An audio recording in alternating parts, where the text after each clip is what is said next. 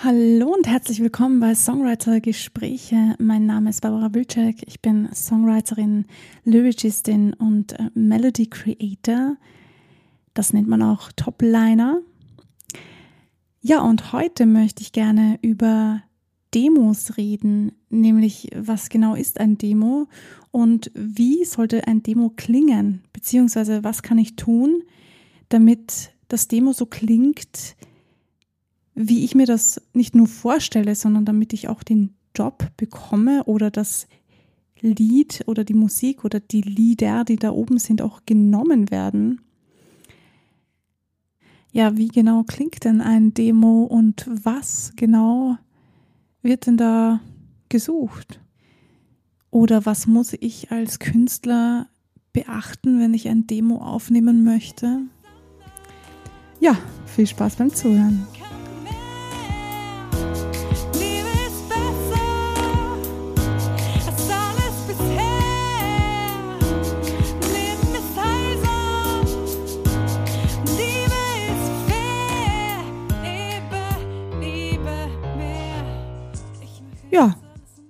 Zuallererst möchte ich einmal feststellen, was ist denn überhaupt ein Demo? Also das sogenannte Demo-Band, also das kann ein Band sein, ein Tape sein, eine Kassette sein, eine CD sein, was auch immer, womit du auch immer deine Musik festhalten kannst oder speichern kannst, ist eine akustische Präsentation quasi des Künstlers für seine Musik oder besser gesagt, um seine Musik zu präsentieren. Und zwar am besten Produzenten präsentieren, anderen Musikern oder auch den Plattenfirmen. Ich habe mich ein bisschen umgehört für euch und muss feststellen, dass sich in Sachen Demo sehr viel getan hat. Früher hat man sich selbst einfach aufgenommen und es wurden nicht viel Anforderungen bezüglich Produktion gestellt, ganz im Gegenteil. Es hat eine sehr unprofessionelle Aufnahme auch getan. Mittlerweile kann jeder von uns zu Hause selbst produzieren, so wie ich hier.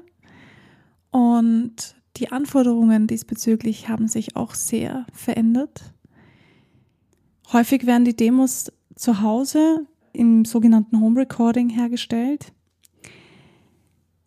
Auf Englisch nennt man das im Übrigen Show Reels. Und natürlich sollte das Demo so gut klingen wie möglich. Das bedeutet nicht, dass du ein Profi-Produzent sein musst, dass du das ganz profimäßig ausproduziert haben musst, sondern es geht da eher darum, dass das Feeling, das du rüberbringen möchtest mit deinen Songs, auch rüberkommt. Und ich glaube, das ist die größte Hürde, die es gibt, dass man beim Produzieren des Songs oder beim Aufnehmen des Songs dieses Feeling nicht verliert. Also ich habe mich ein bisschen umgehört für euch, auf was die Produzenten oder auch die Labels mehr Wert legen. Und ich habe für mich da herausgehört, dass es eben um dieses Feeling geht. Denn wenn du dir einen Song anhörst, dann catcht er dich, weil er etwas Bestimmtes anspricht, in dir anspricht, weil du dich angesprochen fühlst oder weil weil dir dieser Song irgendwas gibt, was dir kein anderer Song gibt. Und genau dieses Feeling möchtest du transportieren. Nicht nur, wenn du live spielst oder wenn jemand dich live performen hört und sieht, sondern eben auch, wenn du es aufgenommen hast. Und gerade wenn es um Produzenten oder Plattenfirmen geht, die sich ja Unmengen an Demos anhören, sollte man auf dieses Feeling besonders viel Augenmerk legen, weil, wie gesagt, die hören sich tagtäglich geilen Scheiß an, geilen neuen Scheiß an. Und da sind mitunter echt total professionelle Sachen schon dabei, die als Demo-Version schon ganz professionell klingen und eigentlich nicht wie eine Demo-Version klingen, sondern eher schon wie das fertig ausproduzierte Material. Und in diesem, in dieser Fülle, in diesem Übermaß an, an Fülle, sollte man sich noch irgendwie zurechtfinden. Und ich finde, die beste Art und Weise, sich da zurechtzufinden, ist nicht nur authentisch zu bleiben, also wirklich du selbst zu bleiben, sondern eben auch zu schauen, okay, wie kann ich das Feeling, was ich transportieren möchte, aufnehmen? Wie kann ich das so aufnehmen, dass wenn sich jemand Fremdes das anhört, der mich nicht kennt, der mich noch nie gesehen hat, der gar nichts mit mir zu tun hat, eben genau das spürt, was ich mit diesem Song erzeugen möchte. Und das ist gar nicht so einfach, denn eine Profiaufnahme, eine voll ausproduzierte Aufnahme alleine macht das nicht. Ich denke, dass viele da schon eingeschüchtert sind, weil sie sich denken, puh, ähm, ich habe eigentlich nur so ein, so ein Demo-Tape, wo, wo ich zu Hause an der Gitarre spiele und das ist nicht mal professionell aufgenommen, weil ich, ich kann mir das vielleicht gar nicht leisten oder, oder ich habe diese Möglichkeit gar nicht dazu. Ähm, zahlt sich das dann überhaupt aus, das einzuschicken, weil ich kann das gar nicht professionell produzieren und die anderen sind mir da viel überlegener und was mache ich denn und ich verstehe, dass man so denkt und ich war auch schon auf diesem Punkt, wo ich mir gedacht habe, Mano, wieso ähm, produzieren die alle schon so professionell aus und ich kann das nicht, was tue ich jetzt? Aber so wie ich das sehe, so wie ich mit den Leuten darüber gesprochen habe, die damit zu tun haben, kommt das gar nicht so darauf an, wie professionell du das ausproduziert hast. Natürlich geht es immer mehr darauf hin oder dazu hin, dass man ähm, fertig ausproduzierte Songs lieber nimmt, einfach weil es dann weniger Arbeit ist. Aber das macht den, das Lied nicht perfekt. Es geht immer noch darum, das Feeling, das richtige Feeling zu catchen. Also wenn, wenn du dir vorstellen kannst, dass du selber in einer Plattenfirma arbeitest und du hörst dir tagtäglich diese Songs an, worauf würdest du dann Wert legen? Versuch dich mal in diese Lage zu versetzen und dann versuch das einmal auf dich umzumünzen und dann den Song einfach so aufzunehmen, wie du das glaubst. Ich denke, da werden sich viele Dinge schon von alleine ergeben.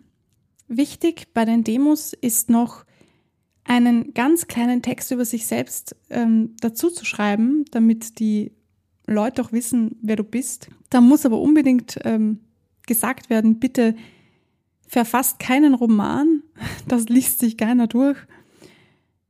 Haltet das kurz und bündig und ja, schreibt nur die Highlights hin. Wenn ihr so viel zu sagen habt, hebt euch das lieber auf für ein persönliches Treffen oder manchmal muss gar nicht alles gesagt werden, denn wenn es passt, dann passt. Ja, im Grunde glaube ich, dass das ähm, die Basics sind, mit denen du mal arbeiten kannst, wenn es um ein Demo geht. Also wenn du dich fragst, wie sollte mein Demo klingen, dann halte dich daran, dass du das Feeling während der Aufnahme nicht verlierst Beziehungsweise, dass du, wenn du es ausproduzierst, dass es dann nicht komplett anders klingt, als du dir das eigentlich erwartet oder erhofft hast. Das kann passieren. Mach dann vielleicht doch lieber eine Akustikversion daraus, wenn du das Gefühl hast, ich kann das Gefühl so besser vermitteln, dann tu das. Es muss nicht alles voll ausproduziert werden, auch wenn das manchmal so aussieht. Wirklich wichtig ist, dass du die Leute erreichst. Und erreichen kannst du sie, indem du sie gefühlstechnisch abholst. Gefühle, das sind die Dinge, die wir meistens vernachlässigen, wenn es um den Alltag geht. Unsere Gefühle, unser Herz, das, was uns eigentlich ausmacht. Und gerade in der Musik, wo es so wichtig ist, seine Gefühle zu transportieren, sollten wir das nicht vergessen. Ja, in diesem Sinne lasse ich das jetzt mal so stehen. Ich hoffe, ich konnte euch mal wieder ein bisschen helfen. Es war mir ein Anliegen, diese Aufnahme zu machen und über Demos zu sprechen, weil ich in letzter Zeit doch sehr häufig gefragt wurde, hey, wie sollte eigentlich ein gutes Demo klingen oder wie kann ich, ähm, wie sehr muss ich meinen Song eigentlich ausproduzieren? Muss ich den überhaupt ausproduzieren?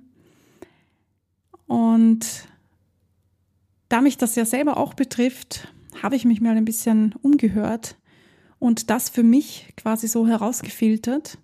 Wenn ihr andere Tipps oder Tricks habt oder andere Erfahrungen gemacht habt, auch bei den Demoaufnahmen, dann lasst es mich bitte gerne wissen. Ich freue mich total, wenn ihr mir Bescheid sagt und ihr mich wissen lässt, wie ihr das so seht, beziehungsweise was ihr für Erfahrungen gemacht habt.